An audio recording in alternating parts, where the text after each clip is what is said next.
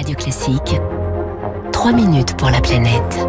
7h-5, bonjour Baptiste Gabory. Bonjour Fabrice, bonjour à tous. 3 minutes pour la planète chaque matin sur Radio Classique. Alors, je le disais, inondation, canicule, sécheresse, les impacts du changement climatique, ils sont là, ils vont se multiplier. Il va falloir vivre avec et c'est tout l'enjeu du nouveau rapport du GIEC qui va être publié tout à l'heure à midi. Rapport majeur consacré à l'adaptation au changement climatique et c'est ce que tentent de faire déjà certaines villes, celles qui sont confrontées par exemple au risque d'inondation. Oui, comme à Trèbes, hein, dans l'Aude, ville de 6000 habitants, meurtrie par une crue éclair dévastatrice en octobre 2018. En quelques heures, des cumuls de pluie exceptionnels s'abattent sur la région et transforment le fleuve Aude en torrent. Éric Ménassi est le maire de Trèbes.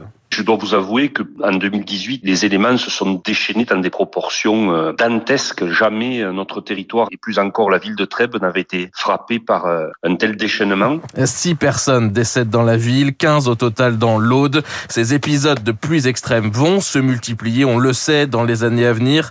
La mairie, appuyée par l'État, a donc accéléré depuis 2018 ses aménagements en matière d'urbanisation. 52 maisons sont en train d'être rasées aujourd'hui. La piscine municipale a été détruite très rapidement et ne pourra plus être construite au même endroit. Le camping municipal et d'une manière un peu plus symbolique, l'école maternelle et l'école primaire du quartier de l'Aiguille seront détruits rapidement. Les démolitions ont commencé en octobre dernier. Elles vont durer encore 18 à 24 mois. Des bâtiments détruits car situés dans le lit majeur du fleuve Aude il faut que le lit du fleuve soit élargi le plus possible. Pour une, une raison toute simple, nous savons que ce qui engendre les catastrophes, c'est la vitesse de l'eau. Il faut permettre au fleuve de pouvoir latéralement dissiper sa vitesse de façon à ce qu'il soit le, le, moins violent possible. Un programme d'ampleur, hein, c'est tout un quartier qui doit se métamorphoser.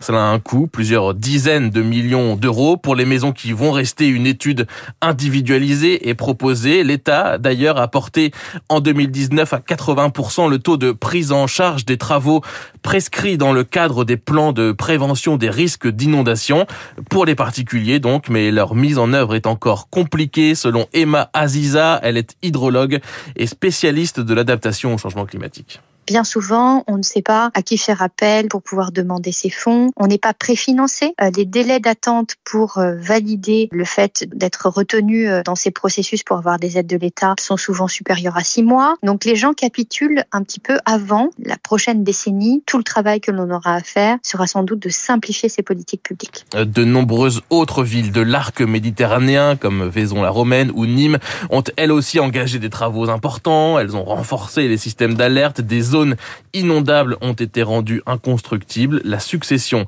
d'événements majeurs a poussé les élus à réfléchir à cette question de l'adaptation. Les choses sont très avancées en matière d'inondation en France, ce qui n'est pas le cas dans la majeure partie des autres pays de l'Europe. Ça ne veut pas dire qu'on est complètement prêt, mais ça veut dire qu'en tous les cas, on a mis en œuvre des politiques depuis 20 ans qui commencent aujourd'hui à porter leurs fruits, notamment en termes de limitation de victimes.